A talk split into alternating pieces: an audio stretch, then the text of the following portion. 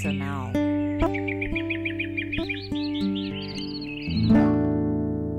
paz de Jesus esteja sobre todos vocês. É uma alegria muito grande estar aqui.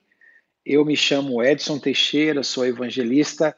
Quero deixar um grande abraço ao Homero e toda a equipe, e é uma alegria muito grande participar aqui desse programa. O texto que eu vou usar com vocês está em Gênesis, capítulo de número 48, quando Jacó está diante de José e começa a abençoar José e também abençoar os seus filhos.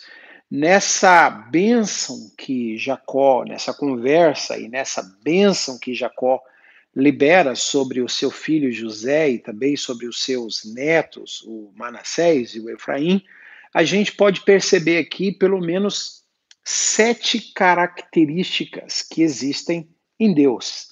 São sete marcas que nós encontramos aqui em Gênesis 48 que descrevem o Deus de Abraão, que descrevem o Deus de Isaac e também o Deus de Jacó, o Deus da Bíblia, o Deus das Escrituras Sagradas, o Deus do seu povo.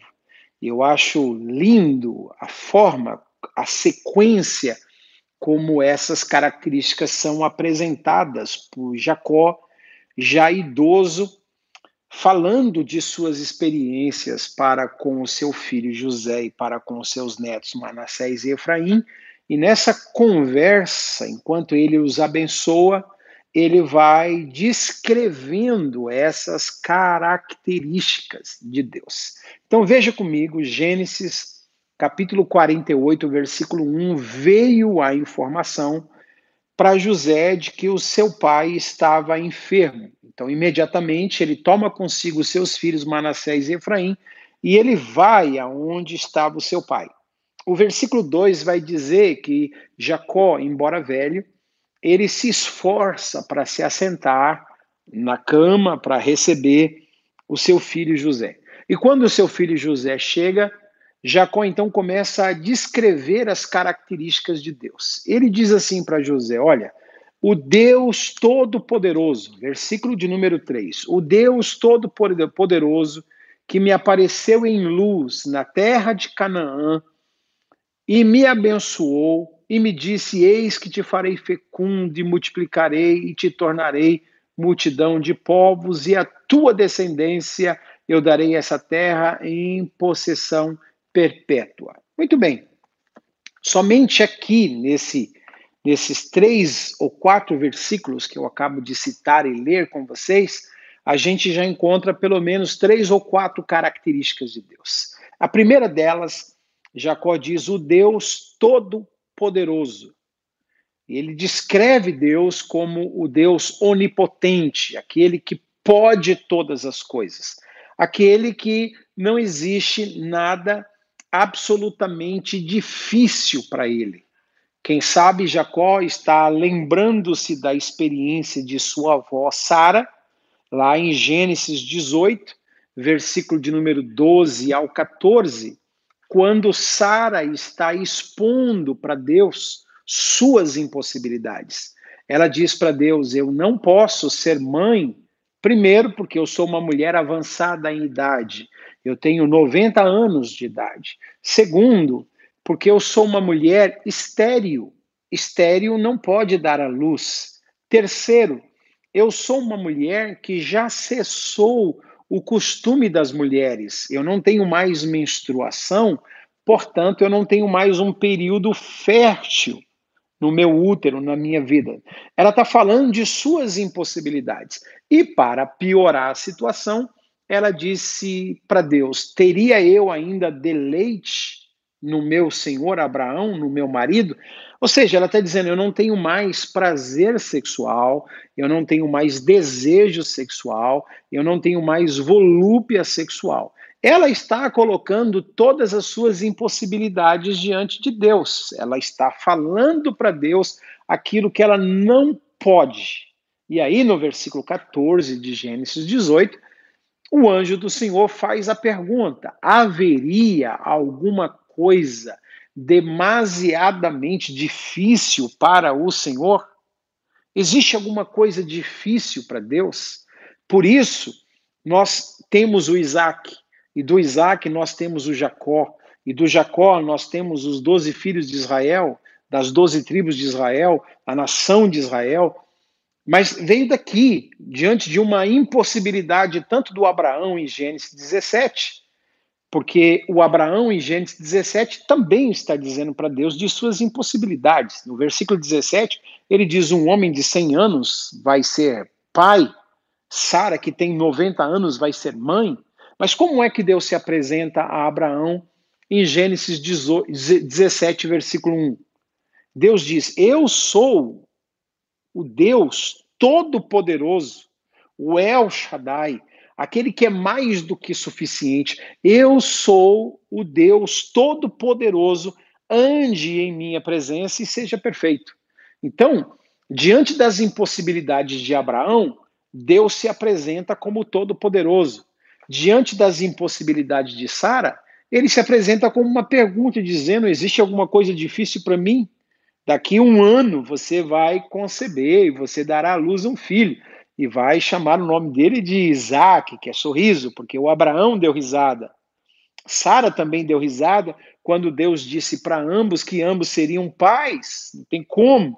Mas ele é o Deus todo-poderoso.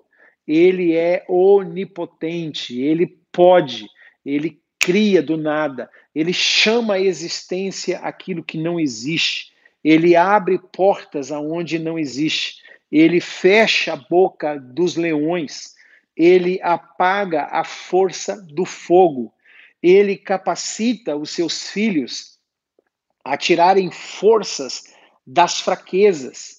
Ele é o Deus que abre o mar vermelho, ele é o Deus que também o fecha, ele é o Deus que abre o Rio Jordão, ele é o Deus que faz o maná descer dos céus.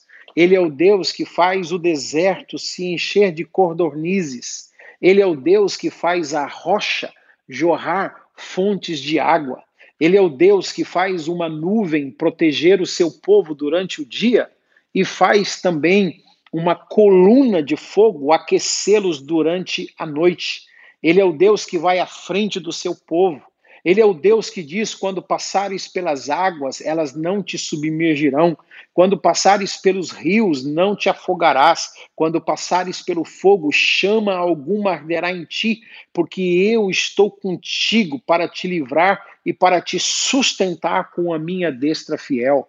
Por toda a Bíblia, você vai ver Deus dizendo que Ele é o Todo-Poderoso, que nada é impossível para Ele que ele destrói e desbarata exércitos inimigos e que ele usa apenas 300 dos seus para destruir exércitos imensos. Ele usa Abraão com seus 318 soldados para desbaratar cinco exércitos, quatro exércitos, multidões de pessoas. Ele é o Deus que continua fazendo milagres. Ele é o Deus que continua removendo pedras. Ele é o Deus que continua mandando o poder do seu espírito dos altos céus. Ele é o Todo-Poderoso. Não existe nada difícil para ele. As portas podem estar fechadas, mas ele pode abrir. A pedra pode estar na cova, mas ele pode chamar o morto. Ele pode fazer todas as coisas. Por isso, em Lucas 1:37, a conversa do anjo com Maria é porque para Deus não existe nada impossível. E em Lucas 18, 27, diz que todas as coisas são possíveis àquele que crê. Quando você une a sua fé ao poder de Deus, então as impossibilidades se tornam possíveis. Por quê? Porque Deus é o Todo-Poderoso. E eu quero pensar com vocês nessa expressão de Jacó: o Deus Todo-Poderoso me apareceu porque ele está usando essa expressão por causa de Gênesis capítulo 17. Eu sou o Todo-Poderoso, ande em minha presença e ser perfeito. Deus aparece a Abraão como Todo-Poderoso justamente quando Abraão se sentia o todo fracassado. Justamente quando Abraão não podia fazer nada, Deus diz: Eu posso. Quando Abraão diz eu não consigo, Deus aparece dizendo eu consigo. Quando Abraão diz eu não tenho força, Deus diz, eu sou a sua fortaleza. Quando Abraão diz, eu não vou conseguir chegar lá, Deus diz, eu vou te carregar e vou te levar lá. Quando Abraão está cheio de impossibilidades, Quando Sara está cheia de impossibilidades, é que vem Deus e aparece como o Deus Todo-Poderoso. E eu estou falando com você que está me assistindo e me ouvindo agora, você que está com um monte de impossibilidades na justiça, diante dos homens, diante dos patrões, no seu físico, no seu ministério, as coisas não rompem, não vão para frente, falta recursos, falta obreiros, falta ah, patrocinadores, falta mantenedores, falta incentivo. Você olha para as circunstâncias e diz: Eu não vou conseguir. Aí vem o Deus Todo-Poderoso e diz: Você é um prato predileto para mim, porque quando você não pode, então eu vou manifestar o meu poder.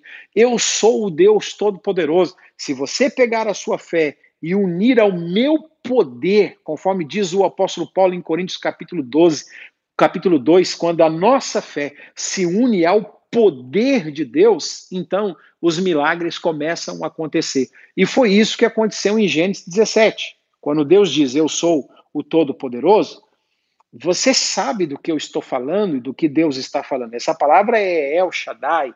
Ela não tem uma tradução para o português, ela não tem uma tradução nem para o inglês, nem para as línguas romances, para o latim. Não existe uma tradução dessa palavra.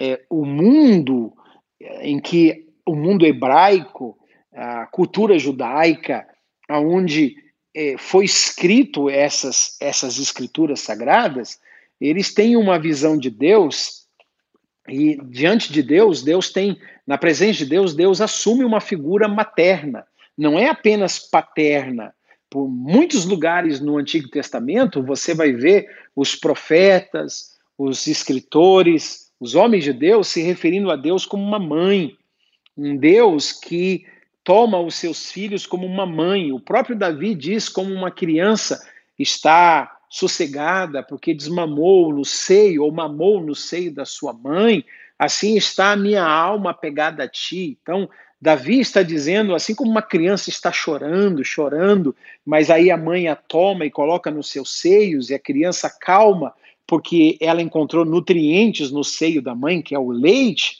Deus está dizendo a Abraão: Eu sou o El Shaddai.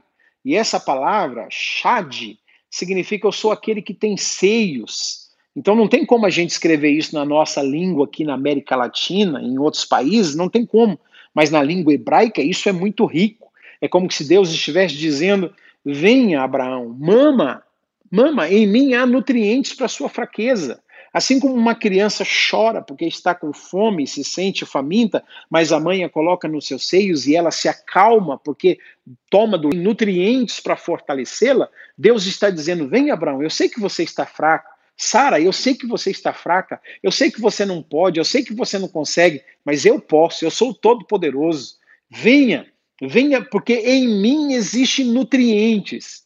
E nós sabemos que Abraão foi, nós sabemos que Sara foi, e ele se tornou o pai daqueles que têm fé, daqueles que acreditam em Deus. E aí em Gênesis 17, versículo 17, o Abraão diz: Eu sou um homem de 100 anos, eu não posso ser pai. Aí a gente chega em Gênesis capítulo de número 23, Sara morre com a idade de 127 anos de idade. E aí em Gênesis 24, o Isaac casa. Então, Abraão tinha, quando Sara morre, 137 anos de idade. Quando Isaac casa, Abraão tinha 140 anos de idade. E aí chegamos em Gênesis 25, dizendo que o Abraão casa-se, Abraão, mais de 170 anos de idade, e morreu cheio de dias em ditosa velhice. O que, que aconteceu? Um homem que com 100 anos não podia ser pai e agora com mais de 140 até os 170 está casado e tem mais vários filhos com Quetura, o que, que aconteceu? Abraão aprendeu que Deus é o Todo-Poderoso, que as nossas impossibilidades só são impossibilidades para nós, mas quando é colocada diante do poder de Deus com fé, então o impossível se torna possível. Faça isso nesse momento. Coloque diante de Deus as suas impossibilidades e o poder de Deus se manifestará através da fé. E aquilo que é impossível tornar-se-á possível, porque o Deus de Jacó é o Deus Todo-Poderoso e que a gente pode desfrutar dessas bênçãos, porque todas as coisas são possíveis àquele que crê. O Senhor te abençoe e te guarde. Deus te prospere hoje e sempre, em nome de Jesus.